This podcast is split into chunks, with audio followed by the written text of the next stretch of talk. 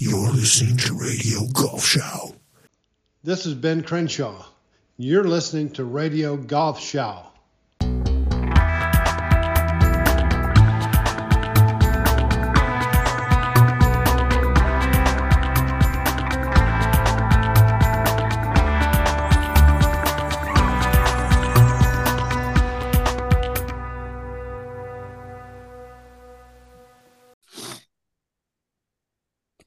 Ladies and gentlemen. My name is Frank Forster. Thank you for tuning in. Um, Mark and I are here with another episode of Radio Golf Show.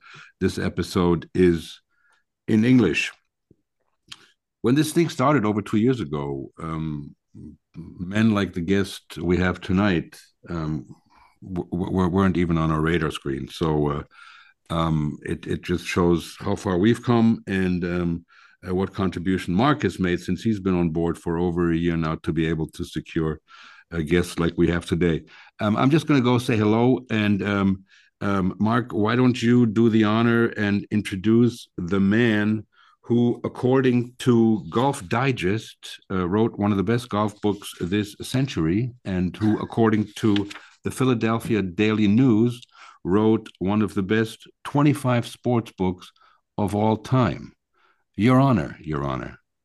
Uh, it's so good that you just mentioned that because those are the two points I took out of the, the biography I was reading and writing this afternoon. So thank you very much for mentioning those because I would have skipped them. it gives you a little insight into our preparation. Today's guest is an award winning and best selling author who has been publishing golf stories for the last 20 odd years. His first novel, A Gentleman's Game, was turned into a Hollywood film starring Gary Sinise and Dylan, who is it? Dylan Baker and Mason Gamble. Mason Gamble, some of us might know from um, Golf in the Kingdom. He adapted his coming of age novel for the big screen himself. His first non fictional book, Paper Tiger An Obsessed Golfer's Quest to Play with the Pros, was released in June 2006 and took the reader on a tour de force through the world of golfing hopefuls and frustrating dreams. For his next one, a course called Ireland, the author literally walked around the whole country. Published in 2009, it was a New York Times bestseller and won, among other prizes, a silver medal from the Society of American Travel Writers. In 2018, followed A Course Called Scotland. It was another New York Times bestseller and chronicles the author's sometimes slightly maddening quest to play every links course in Scotland whilst hoping to qualify for the Open Championship. A course called America came out in May 2021 and has him playing his way across all 50 states, searching, as the author says, for the great American golf course. Do I have to say it landed a top spot on the New York Times bestseller list? Our guest is senior editor of one of our favorite golf quarterlies, the Golfers Journal, and also hosts a postcard for the magazine. Post, no, sorry, podcast, not postcard.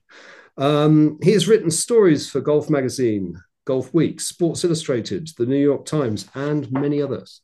He has also recently branched out into moving pictures and is a host and writer for the travel television series The Links Life, and is hopefully going to tell us all about that, I'm sure. And probably good to know, you can now go on golf trips with the man himself, something we will speak about. He lives in Philadelphia with his wife and two daughters. Alison, his wife, may I say, might be the true hero of all these books. She seems to be the best role model for all golfing wives one can imagine. Meine Damen und Herren, ladies and gentlemen, dear listeners, we give you the man who turns every country into a golf course, Mr. Tom Coyne. Hi, Tom. Mark, thank you so much for that introduction. That was that was very generous and same. And uh, thank you, Frank, as well for the welcome. And uh, off the top, taking away any of the anxieties that this would not be in English. Um, so so huge, huge. It was going to be a very short, a very short podcast, but uh, it's great to be here. Thank you. Are there any German words you do have in you? it's tough. It's tough to say. That's why I'm here to learn. Uh, I'm hoping you can impart some. Well, Auf Wiedersehen, That's good. Gesundheit, Yeah. Fahrvergnügen, um, let, let me jump in there right away. Um, Achtung, Achtung. there are German words in the English language like kindergarten and Kaffeeklatsch, which are used Really? in the English language. Yeah. I, I believe Angst. Of I- course. angst, yeah, and sei gesund, which, which is what my father-in-law, my my ex-father-in-law used to say. Um, but I want to teach you one German word today because the German language is beautiful. We have these long words where we put two words together. And yesterday was the Super Bowl, um, and I'm I'm sure as a as a Philly uh, fan, um, you were on, on the edge of your seat for for those three hours. Um, and that is the beautiful German word of Restalkohol, um, which is the level of alcohol that is still in your blood the next day. So I think that could be that could be adopted by the English language. I There's uh, a yeah. There's a lot of that. I yield I. I yield the balance of my time. Mark. Beautiful. So, Tom, um, a course called dot dot dot. Um,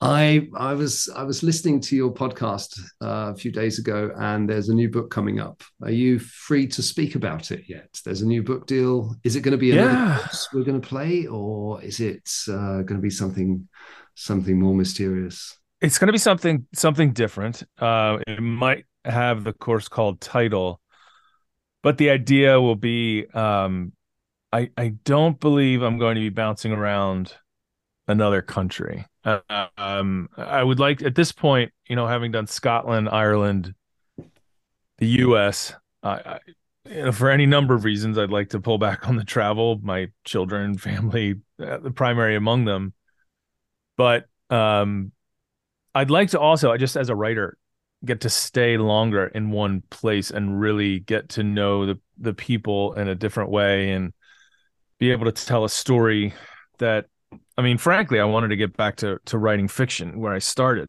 um, as a as a as a you know my first book was a novel, but I'm not quite ready. I'll get there, but I'm not quite ready with this book. Um, but I would, but I would like to be able to write something that feels like a novel that unfolds in maybe one setting over the course of a, a certain amount of time. So, uh, nonfiction, one place.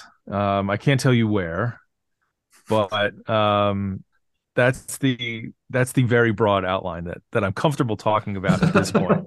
All right, okay, we're going to. and it's not a secrecy thing. It's it's it's more of a matter of um, when I talk the ideas out, They they.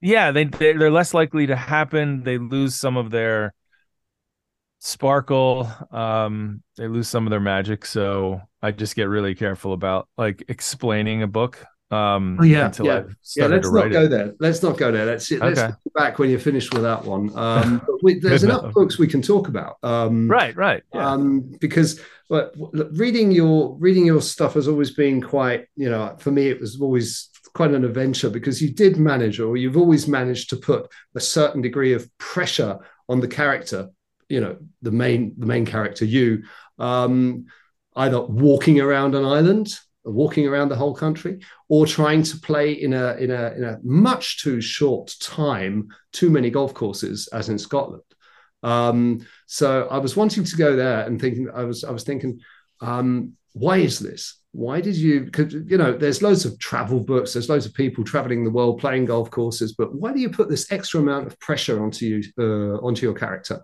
Um, I trust it is you, but you know, it's a fictional character as well. Yeah, no, it, it it is me since since doing Paper Tiger and and you know, so the progression of the books Gentleman's Game being a novel and then Paper Tiger being nonfiction where I tried to play pro golf which was exceptionally difficult. Um and I guess that gave me a sense for if I'm going to write these nonfiction stories, if I'm going to be a, a if I'm going to be the protagonist, you know, the protagonist has to has to overcome something, has to face challenges. I mean, so it just basically comes from you know my life as a fiction writer uh and and knowing that in the first act that the uh the the main character has to face something pretty serious uh has to uh you know does the hero The get the bear, or does the bear Yeah. get the hero? You know, or does the bear get the hero? So, you know, is it comedy or tragedy? You're right. That those sort of points of a hero's quest, like, definitely inform my thinking about how these journeys should unfold for me. And so, I can't arrange all the things that are going to happen. It's nonfiction. I, I can't say, you know, when the trials and tribulations are going to come, or when the fascinating characters are going to walk into a story. But I can try and set myself up for that. Um, set myself up for a challenge, make it difficult, make it uh unusual. And and it also is that there's a commercial aspect to it as well. You know, you you pitch these stories to a publisher when you it's the great thing about writing nonfiction is you can sell a book proposal Yeah. instead of an entire novel, um, which is just much more efficient time wise. Um, so you know if you have a book or not from the start. So in writing a proposal or coming up with a concept, I mean, there has to be you have to be able to articulate what the problem is. You know, I'm never I was never going to be able to sell an Ireland book to, you know, Penguin Books that was basically me bouncing around from one nice hotel to the other, playing lovely golf courses, eating lovely meals, and having a lovely time. You know, who wants to read that? Uh, we want we we read stories. The Irish have a good expression that you know, good news is no good for telling. Uh, nobody wants to hear your happy stories. Uh, they want to hear your at least the Irish and the Irish in my family. No one wants to hear how well you're doing. They want to hear your they want to hear about your problems. So and, and that's I think that's human nature as well. We want to hear about struggles and problems because and not just because we're uh we're masochists, but because we learn that way, right? We learn from bad news. We learn how to avoid certain circumstances. We're addicted to other people's problems because we don't want those problems in our lives. So, anyway, that's a long way of saying that I know people like to read or hear about challenge. And so I tried to set these adventures up to be complicated and that they would put me in situations where I'd feel like I can't go on. Um, because if I didn't find that I can't go on moment, what kind of ending am I going to have?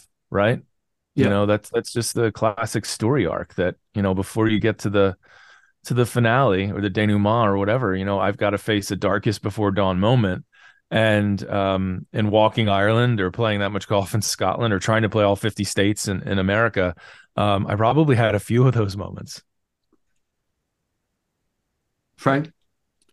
Um, yeah, um, um, I, I I I loved um, the, uh, the the the the Scotland book. I was shocked um, because my folks lived in Scotland when I went to university, and I used to play quite a lot of golf there. From all the courses you played, I believe it was 107 um, uh, courses that you played played for that uh, for that book.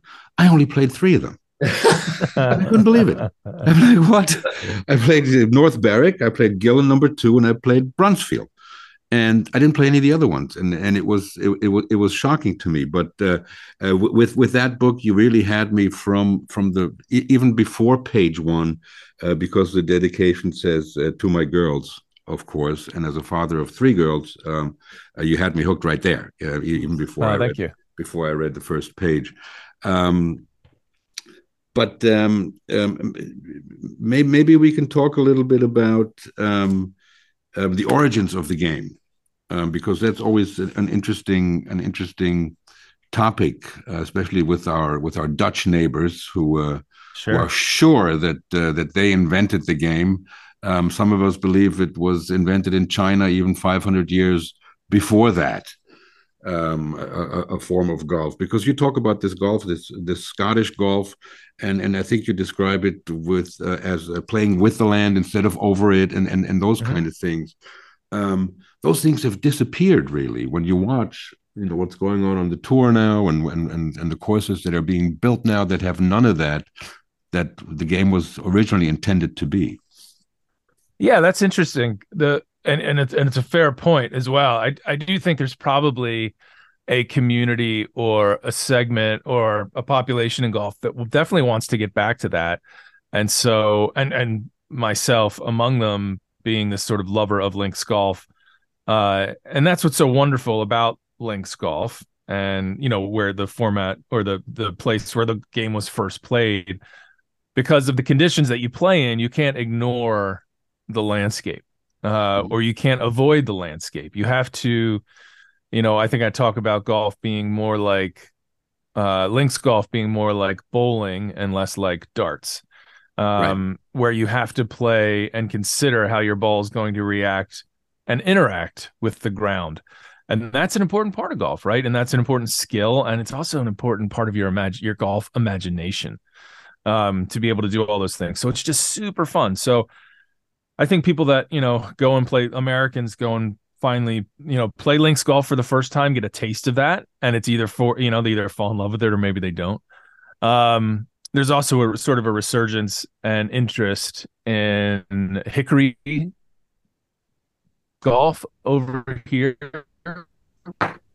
which I think is probably um in this view to run balls in and play lower shots and balls that aren't going to soar and stop right? So we've yeah. you know with our technology and the way we're learning the golf swing and and just so any number of factors you know the modern golfer can take the goal seems to sort of like let's take all this stuff out of play. You know let's make let's let's shrink the golf course down to a few very small targets. And um that's kind of a bummer sometimes when you think of you know when you walk out onto this playing field that is St Andrews or North Berwick and and you just think of all these places that you can run and hide and move, maneuver your golf ball. And uh and that's that's pretty great. Um but going back to you know why do we play golf in those spaces? Uh it's it's interesting yes in doing the Scotland book. I mean I at one point in the story I go visit the golf museum at Gullane that is a one room golf museum that's curated by a, a, gentleman Archie Baird and and he shows photographs to me of men in kilts playing on the ice you know uh, in Holland or or you know wherever they not in Scotland um, and that being sort of evidence that the Scottish would have brought uh, what the game that would have been called golf mm. yeah. uh, over uh, would have brought that back with them. Scottish wool traders would have uh, brought the Dutch game of of golf. That that's pretty well. The golf history is pretty well known. You know, in the different way it was balls knocked around the countryside and then played on the ice, and and it's very similar to golf. And of course, there's the the Chinese para the the game that that people mention, and there's records of that. I think probably if you look into any culture long and far enough, there's there's a, there's a game where someone was hitting a ball with a stick. You know, it's just a. Uh, yeah, we, I guess we have some natural impulse to do that. Yeah, it's, it's the impulse we all have. You know, you see something lying there, you've got a stick in your hand, you're going to hit it. Um, so and, and, totally, and we've always done that. I think. Yeah, for sure. I mean, whether, and yet, gosh, whether it be cricket into baseball and all sorts of things. So, um, so I guess if you look at, you know, I mean, golf and obviously the the the sound of the the, the name itself seems like a pretty obvious and easy translation to golf coming over to Scotland. And when those wool traders came back to Scotland, you know, they didn't where the places that they had available to play the game was on Linksland, which is otherwise known as Duneland. Uh, you know, you couldn't really grow anything there. Uh, it was left to shepherds and and hunters and archers and and now and eventually golfers. So that's when I feel like when I go back and play a links course, meaning, you know, and I play in the dunes, uh, whether it be in Ireland, Scotland, England, uh, you know, or Wales, you know, you're playing something that you're you're in touch with the origins of the game.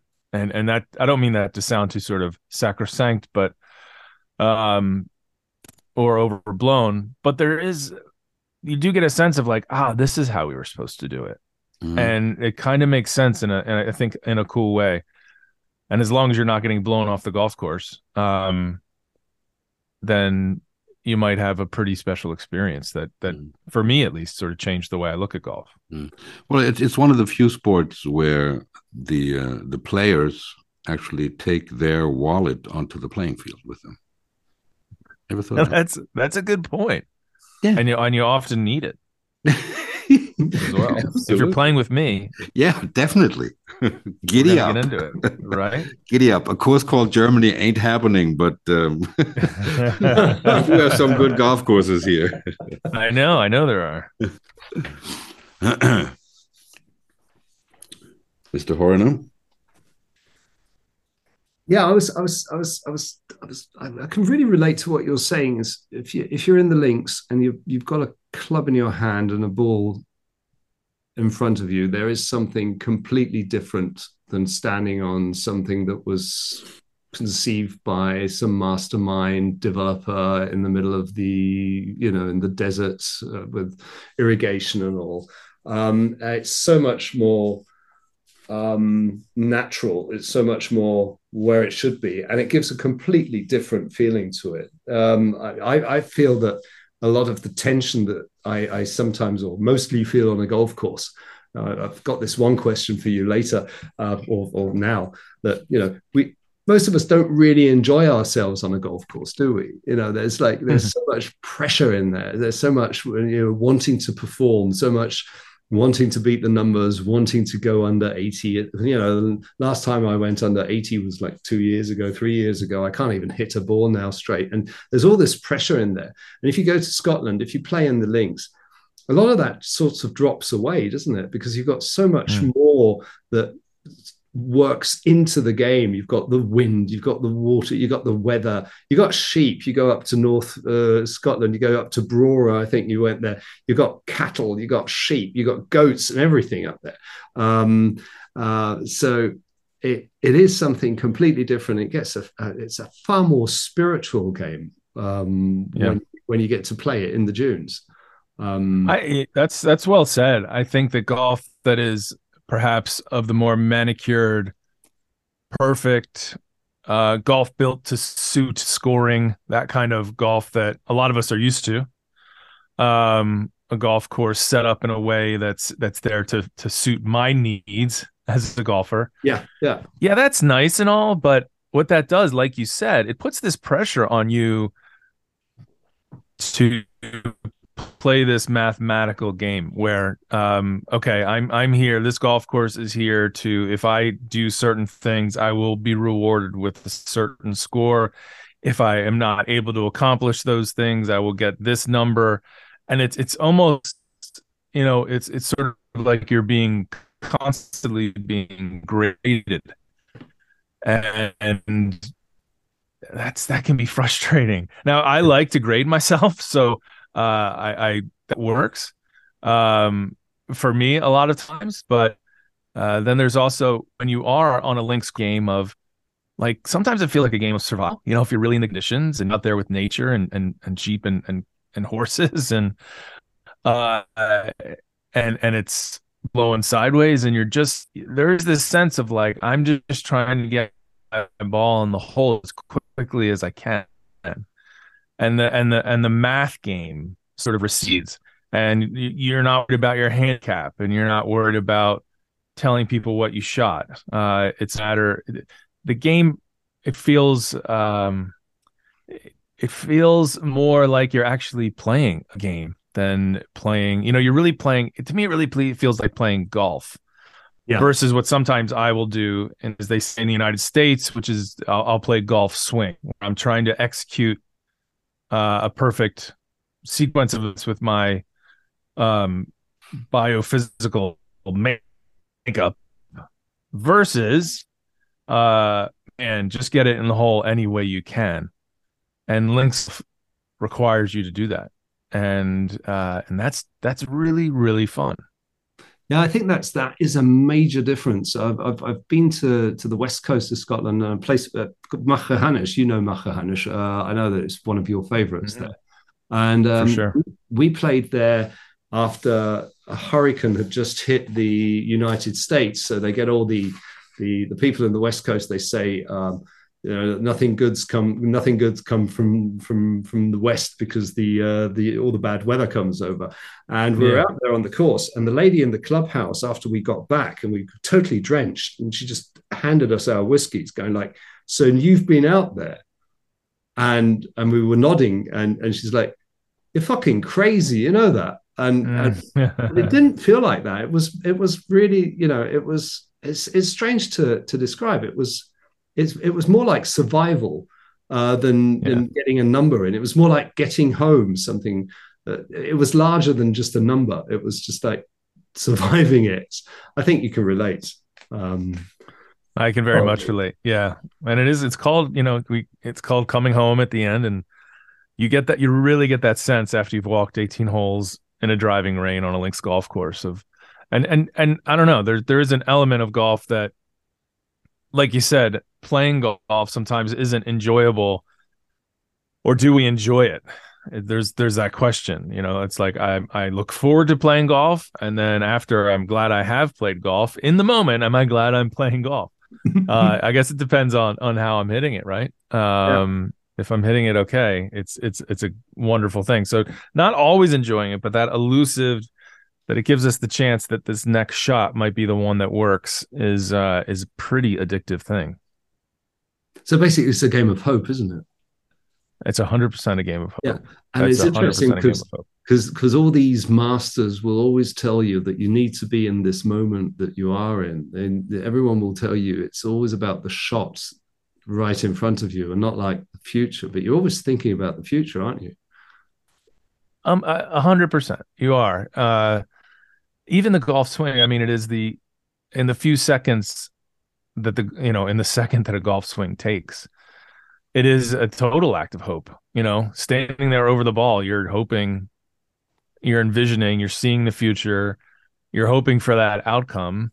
Um, you know, whether it's on a very conscious level or on a subconscious level, whatever uh it's it's it's all hope that moment of impact is the ultimate like hopeful thing that you know this time the ball is going to now with practice uh and effort you uh you you have a better chance of those hopes coming true. For sure. I've seen i've seen that realized. T- t- Uh, tell us about practice. Yeah. So i mean it's it's been an interesting i've had an interesting relationship with practice. I mean doing a book like paper tiger where i played golf 540 Serious? days in a row and tried to play professional golf you know I, I would practice until literally until my hands bled. You know my blisters would split open and i would have you know i remember you know a couple days there was like blood in my on my golf on my glove you know and that was i thought that was cool like wow i'm really now i'm getting better because if you if golf makes you bleed you're going to be better um How, how good? And- and- how good a golfer were you, Tom, when you started that? Just Well, when I started Paper Tiger, I was probably like a, a ten or eleven handicap, right? but I'd I'd been maybe a four or five when I was a kid, so I I had a pretty easy time getting down back to that level. Mhm. Um, and then you know getting from like a three to a I think I got to a plus one. Um, that was that was difficult. That that took um a lot of effort, but it didn't. It, it wasn't bleeding on my in, through my golf glove that helped me. It was, uh, you know, it's as they say, practice smarter, um, not practice more. And uh, and I probably just because I had I was dedicating a whole year to this, so all my time was spent practicing. So maybe even too much practice. The best practice I did was when it was guided by a coach, when I was trying to accomplish something very specific, when I was trying to, um, when I had certain drills or certain swing aids to help me, like, so I could actually feel like, oh, okay, I'm doing this differently than I was yesterday, versus saying, if I hit a thousand balls today, I'll be a better golfer, which is actually probably you get the opposite.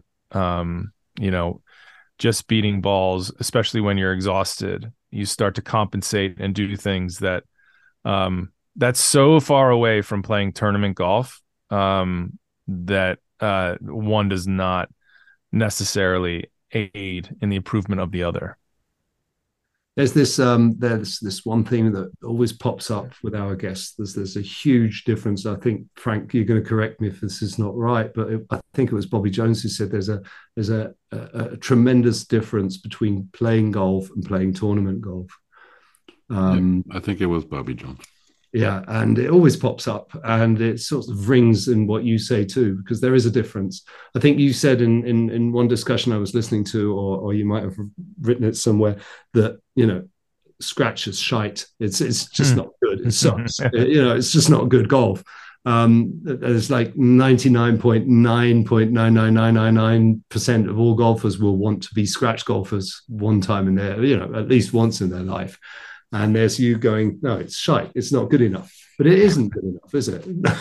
not, not at the levels I was trying to play. You know, in Paper Tiger, I I went into that I that project um, with the intention of going to play in a qualifying school and, and seeing, you know, can I play at the next level, can beyond an amateur level, um, or even at an elite amateur level. And you know, you you work your way down to and and right in your imagination, scratch is this sort of threshold Mhm. for Yeah. where good where good golf is, and then you get there, and you realize that the guys you're you're you're playing against are if if they even had handicaps, they would be plus eights. They're you know? giving you eight shots.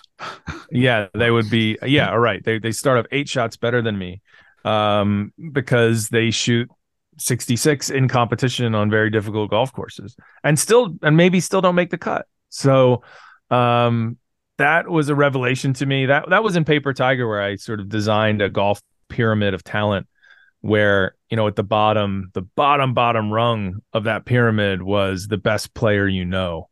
Uh basically to say like the great golfer at your club or that guy you played with once who shot 70 and you were like damn that's a real golfer. In the in the scope of what great golf is um that player has a long has a long way to go from bottom to the top but what's crazy about golf and why we get so why we still chase it is because the difference between the bottom and the top is like i don't know four or five shots Yeah. and can't you think of any every round you've ever played and think of five or six shots that you could easily have back if you just didn't do something stupid? So it, it is this great this this like you said, we said before, this hope um that your golf that your heroic golf moment is is still out there. And even think- after having gone through all that, I still believe it is. I think that what you, what you're saying chimes to something that I, I I I sometimes say when talking to frustrated junior golfers. Um, you've got to know that someone like you know I, I used to quote Phil Mickelson because he was the guy going up and down all the time. I don't don't don't give him too much credit nowadays, but you know Phil Mickelson would, would go out uh, on a Friday and he'd shoot a 68 or a 64, and then he'd go out the next day and he'll shoot an 82 or an 84. Um, and you know how volatile this golf game is, and there's a certain hope in there. You know, if you see these these these gods basically stumble and fall, um, that you could be close to them. You know, if they can stumble, you might Sure. be elevated. Um, and I thought always thought that was interesting too. No doubt about it. I mean, when you see a a pro, you know, and and, and it happens more than we even would think Oh, about it. 'Cause they Where a it pro, telly, do they don't show it on television. They don't Yeah. show the average shots. They don't show the people who are missing the cut. And where you would say, you know, the golf is still really, really good, but it's probably more relatable. Um, you know, what they do at the end of the day, uh, and I'm talking outside of the, the the folks who are, you know, winning tournaments or on the leaderboard, why they're still there playing pro golf is even if they have the pot even if they can put up the odd 78 or 82 or whatever one they're still doing it in tournament conditions um and two they have the ability to go stupid low to go really really Yep. low they don't fear you know they've got a 64 in them and they've been there before and they don't fear going there again. Um you know i get to 3 under and uh i'm i'm ready to call the newspapers and uh and then you falter. and call my yeah call you know call my parents to get there come on over and um and have this yeah and and have and and lose my lose whatever edge whatever edge i had. So um and they also play really tidy golf as well. I mean that's what people say like what's the difference between the best players you play with and the average players? You know the best players i played with in paper tiger or folks like you know more like me um you know it, it- you know on the driving range we looked very similar. Mm. but the in the playing of the game i would hit one off the off the map and they would hit they wouldn't hit one off the map or i would three putt three times and they would one putt three times you know and and and so you'd say oh wow it didn't look that different but then when you get the scorecards and there's a 10 shot difference then you're like oh okay golf is really about being tidy about keeping a neat card and uh, Yeah, some people do that keeping very it well together. Yeah. keeping it together I, I was very front of you. Because a because a bogey with those guys looks terrible, doesn't it? And if I play a bogey after a bad shot from the uh, from the from the tee, Yeah. I, I, I come off the green laughing and, and, and feeling like I've just played the golf, uh, best golf in my life. Sorry, Frank. I just Oh no, it's quite all right. I, I was very disappointed to hear, Tom, that you replaced your three and four iron with hybrids. What is that about? Ooh, Come on now.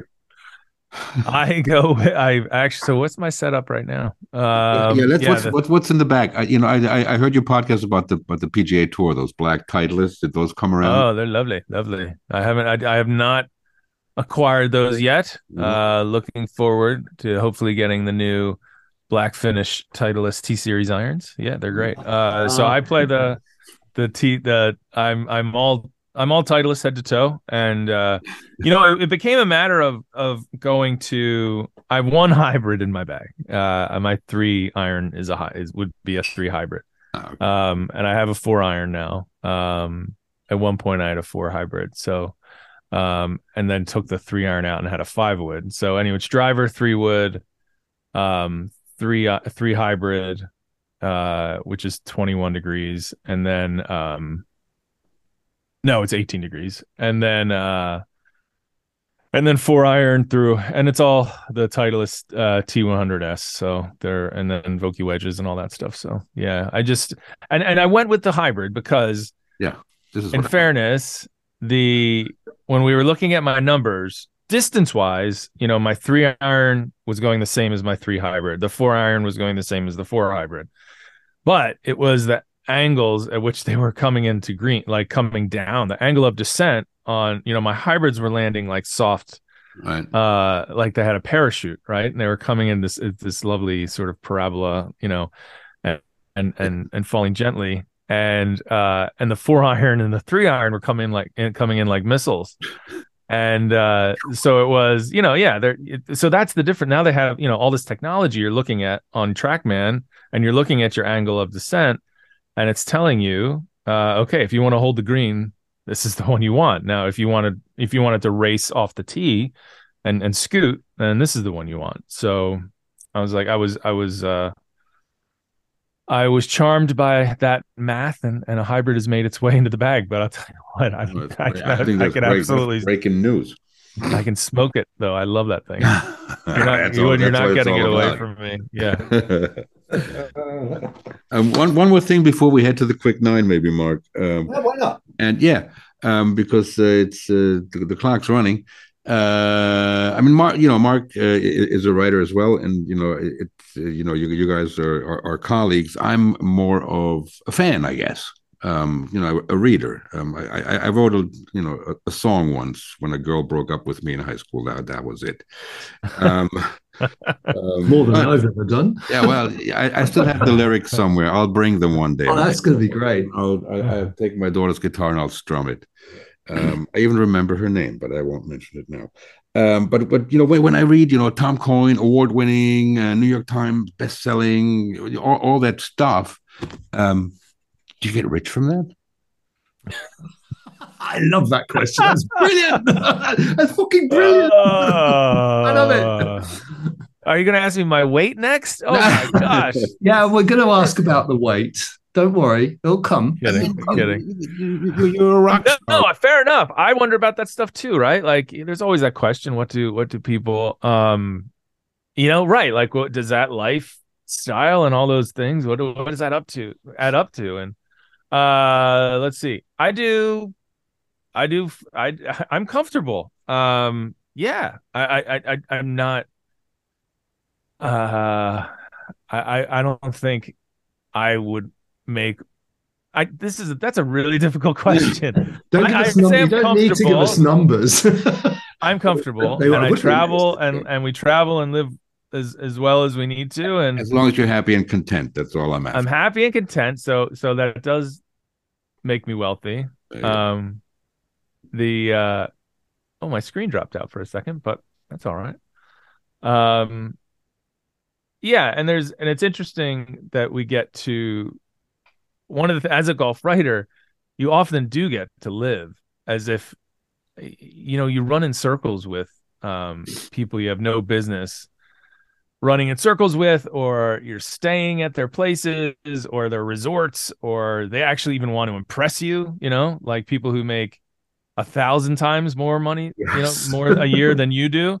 So it can be a, like a, a head scratching and then you go back to your regular life. And so like i mean I, we were just down in st lucia being shown the new Coore Crenshaw golf course down there by Cabot Resorts and hanging with the with the with the owner. And um uh, Ben Cowan-Dewar who's wonderful and seeing these these home sites that are 10 million dollars just for the site and um and we're getting to hang out and and and eat and drink and resort just like we belong there right? Um so it's it's a funny job in that you do sort of run sometimes run with the rich and famous um and and you almost feel like yeah this is my scene. And then um you remember and then you go home and, and it's and it's and it's not and that's good that's good it's good to be reminded of that as well Thank you for taking that. That was that was a brilliant answer, actually. Uh, let's get some quick answers here. Uh, quick nine, Frank. yes Yeah, great. Okay. Um, what's the most valuable golf tip you've ever been given?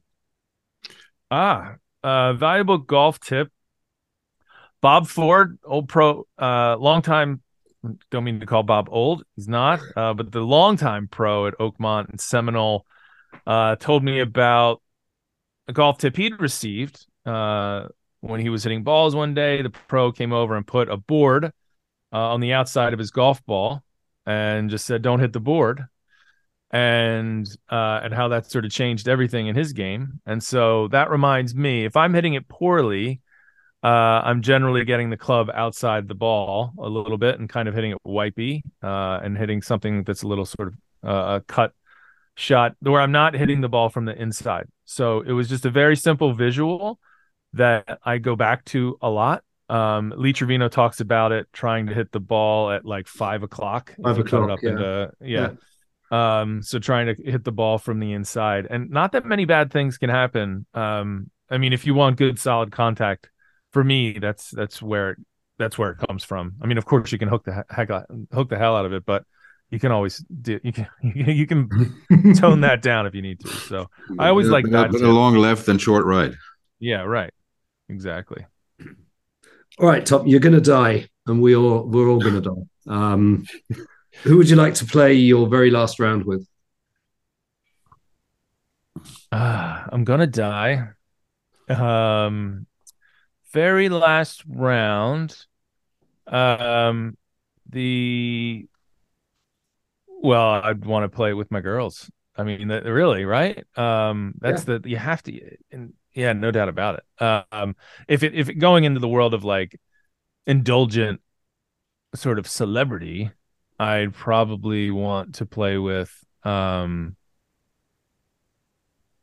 i'd probably want to play i'm not like such a fan of golfers but as i look behind me you know who I'd like to play with? I'd like to play with John McDermott, the first American to ever win the US Open. He was from Philadelphia. He won two US Opens. And by the time he was 27, he was committed to a, a mental A mental hospital, yes. a mental Yeah. hospital, and didn't leave and, and, and never left and lived until his, Yeah, I think he's late 70s. But I, so but I, I read though that he did occasionally still play golf. They, they yeah, I read that too. When uh, did we talk about this? Oh, uh, I, you, did. I, you I may think, have read it in a wonderful book, of course, called America. Um, yes. That yet? Yeah. No, but I've read it, I've read it earlier on. Um, yeah, no. I think he- it is he- it in, he did in, get in Mark Frost's. Um, it could be in one of Mark Frost's book. You know the. I think yeah, I think it was in in uh, the greatest game ever played. I don't I don't remember, but it's a it's a wonderfully tragical story. And this Mhm. guy, you know, you, so you would you would like to play with your girls or with a madman? Yes, absolutely. I think right, I think that, that captures I, I, I can very much relate to that. I've played with Yeah. Frank. Um, what would you be if you hadn't had decided to be a writer? Ah, I would probably be um I would have probably gone into uh, if I wasn't a writer, I would have probably been I, you know, I, that's a really good question. I wish I I would have liked to have been a musician. Uh, got a guitar um, in the background there. Mm. I do have a guitar in the background. I can only play three chords. That's just there to show, like, for so people think I'm a musician. But Rick Reilly can't sing and he sung for us. Maybe you can't play and you want to play for us. Later. And Schlockerman on the drums. We got a trio yeah, going. Got, we got a full. Got yeah, I would have liked to have been a musician. Uh, that was a part of, uh, or an or an actor, something in the in the creative arts in that realm where I felt like I played sports, so I never did sort of drama and music. Yeah, and uh, that was a thing looking back where I thought, ah, I would have been a good theater kid. Um, or a, I, I would have enjoyed that. I don't know if I would have been good at it. All right, you you you're going to love this next one. Uh, what golf book would you advise any novice to the game to read? Could even be one of your own. well, if I'm allowed to recommend one, I I uh I you won't do that, Tom. I know contract. Um, let me look over here to my golf shelf and I would say read um you want to read something that's going to make you love golf and a book that I think would make you love golf um uh, I like Michael Bamberger's "To the Linksland" yes. is a book that makes you, uh, I think, makes you love golf for sure. Um, yeah. Michael's a good friend. He lives about 15 10 minutes from 15 minutes from here. So we're um we don't cross paths as much as one might think but we do from time to time. And um so i'm happy to endorse uh his golf opus. Um yeah that's i think a, he was the book. It was the first one to mention Machrihanish on an international scale and introduce it to an international uh, audience yeah, he was. He was. Yeah. That was. Uh, and if you when you that's why well before the clubhouse burned down, uh, a oh, quote from his before, book yeah. was was written above. Um, was painted above the bar. Yeah, uh, a quote from the book, which was kind of cool. All right, this is uh, this isn't this is a this one is meant you, you have to answer this question. Okay. Oh my gosh. Um, so against all odds, you have won. Okay, against all odds, you have won the Philadelphia, uh, the the the Pennsylvania Mid Am. Yeah. You and your mates decide to celebrate at a karaoke bar. What's the first yeah. song you'll sing, and how will you close the night? Okay. Uh, you know, I've I've I've had some karaoke in my past, so oh, that's good to know. I do I do have a couple. I have a couple standards. Uh, I would say my go-to is uh, "Wanted Dead or Alive" by the great John Bon Jovi. Yes, um, right, okay. with the uh, with the accompanying, you know, steel string guitar. Uh, big fan of of that one for the karaoke. I can also bust out a little Piano Man or that would be a later night song, Piano Man, when everyone's yeah. ready to sing along. Uh, that would be that would be how I'd how I'd how I'd bring the bring the house down at the mm. end of the night. It took um, our yeah, that's great. That's great, Piano Man. Yeah, uh, yeah. It took our friend Ben Crenshaw, um, our mutual friend Ben Crenshaw, at least one minute of absolute silence to answer this question. And you know what he came up with? That's it. He, he didn't. He, he, he actually looked like he wasn't with us. He, the dev, the devil went down to Georgia. Yeah. Nice. I would love to hear him sing that. Me too. Yes. That soft draw. yeah. That'd be fantastic. Right. You dream of golf, I'm sure. Um, are they good or bad dreams? Do you recall one? Would you want to share it? Uh, they're good dreams. In fact, I use golf as a way to, and especially, I'm not playing as much now. It's cold here. It's the off season. Um, but playing golf and replaying the round in my head is my favorite way to fall asleep. Um, so I I do that. Uh, and so even if I've played once that week, that whole week I'll replay the shots in my head, and that it's it's like counting sheep for me. Yeah. Yeah. Um, so now what does the dream um I had a weird dream the other night that I did win. Um I won I qualify I was in the U I was in the US it was in the USAM. I don't remember where it was. And I was having these conflicts on my calendar and there was some reason I couldn't go because I had something here to do. Um, something like the kids had a, I think the kids had a play or someone was in something and I couldn't, I couldn't play in the U.S. Amateur um, because I had to go to my kid's school for something. It was, it was along those lines. So um, I just remember the angst of that, and and and to, um, to break it down like the great man Freud himself. Um, well, I don't know how he would break it down, but I think that comes from my me being oversubscribed and over scheduled, where it was like, uh, if I won the USAM, I don't know if I could. If I qualify for the USAM, I don't think I could fit it into my calendar, which is a way of of my subconscious telling me to stop scheduling someone over scheduling myself. oh, so am I going to make my tee time? right? Yeah. Like I think I'd, right. if that really happened, I'd be able to make it. So yeah. This goes on uh, along the same line. What's the most horrendous thing that's ever happened to you on the golf course? Um, I would say, I mean, pretty much like whiffing on the first tee at Lahinch in front of a large crowd. Um, when I'd been advertised as, as this fine player. Um, that was when I was 16. I'll never I'll never forget the pain of that, which I recently relived at Cabot St. Lucia um, in front of Mr. Crenshaw and Mr. Coore and 12 of my golf writing peers and photographers and publicists, etc. As we were standing on. Now, thankfully, it wasn't the first. Hole. You whiffed it. They took us out.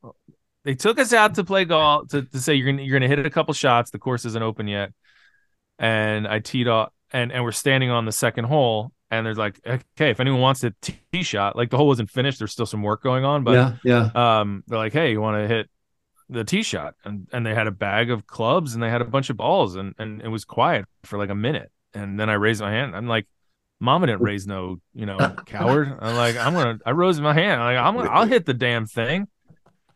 And uh I have plenty of excuses uh, about not loosening up and the club not being to my specifications, but uh, no, I, I, I I hit the ball. I, it, I hit it a very large driver face where I barely nicked uh, the inside of the club and dribbled it into the weeds about 20 yards to my left. Um, and just total silence uh, in the reaction. It would have been no, better. No laughter, laughter, nothing. I, I, know. I was like, "Where's the laughs, man? Help yeah, what, nobody laughed. No one, no one laughed. Uh, I quickly, I quickly grabbed another ball and proceeded to hit hit something mildly less offensive. But, um, yeah, you know, it's amazing that you can still do that. Uh, golf is, golf is a humbling game. less less offensive. Tom Coyne yeah. on less offensive tee shots. That's great. Sorry, Tom. Yeah. No, that, it's it's gonna. I thought it was over my first tee issues, but I think they're back now. Very quick answers, please. Music on the range. No, no, I'm not. Match play or stroke play? Ooh, match play. Walk or ride? Walk. warm up or not? I have to warm up now. What's a what's a gimme? Ooh. Uh inside inside the leather. Yeah. Do you know what a mulligan is and do you take them? I do know what a mulligan is. I I I would I only take the uh the occasional breakfast ball when offered, which right. is what we call the morning mulligan on the first tee. If you haven't warmed up and someone runs up to the first tee and proceeds to not hit their best, uh, sometimes you offer the breakfast ball. Which I think we uh, can skip the Parkland or links question, can't we? Links. Driver or putter? Driver. Playing in a one club tournament in Atlanta, what club would you take? Uh, I've been in that tournament. I know. Se- I was, I was listening a, to it. Played with a seven iron. Are you sure it wasn't an eight? Could have been an eight. It was. Um, what's the hardest course you've ever played on? Ooh, hardest course. Uh, Oakmont. Yeah. Answer. Thank you very much. That was the quick nine for today. Got still got loads of questions. How much time have you got left? I do, I have to go pick up my daughter. I, I do want I do want to quickly though, um, Tom. Maybe you can just spend a minute or two, just uh, you know, other than Tom Coyne, the author, talk a little bit about uh, the Golfers Journal and the uh, Broken Tee Society, um, and and tell us Absolutely. what's going on there. No, thanks, Frank, for for mentioning that. Yeah, I would encourage sorry. everyone to check out. No, no, thanks, and and and Mark, thanks for having me on. This has been a blast, and I would I would love for everyone listening to check out the Golfers Journal, golfersjournal.com or online. Um, it's a wonderful, beautiful quarterly magazine that we work very hard on. I'm the senior editor there, and I host the podcast, so that, that's free for your consumption. But and if you like that, or you know, uh, we don't think of our subscribers as subscribers; we call them members, uh, because with uh, subscribing to the Golfers Journal, there are lots of benefits from events and free stuff and a, a real community that you're a part of. So it's it's much more than a magazine, um, and it is a, a commercially quiet experience. Almost no advertisements. It's pretty much the opposite of everything you're used to in in your golf content, and that's very deliberate on our part. And uh, and we think you'll um, we think you'll love it. So please Yeah, do check it out. We do. I've been a member from the first issue on. We, we Fantastic. we like to call it the gold standard. I I that I I appreciate that, and Yeah, um, really. thank you, thank you. Um, yeah, um, you know, uh, d- definitely check out the podcast. Check out the uh, the golfers. Is, is it true that at the Broken Tee Society um, you maintain handicaps for members now? We do, yeah. You yeah. can have your handicap. You can join. I'm uh, joining a proper just for golf that club reason. now. Yeah. It's a Yeah, golf club. You can get a handicap from Tom Coyne. Um, Yeah. Ladies and gentlemen, um, uh, Tom um, is Tom on the Run. I'm on the run.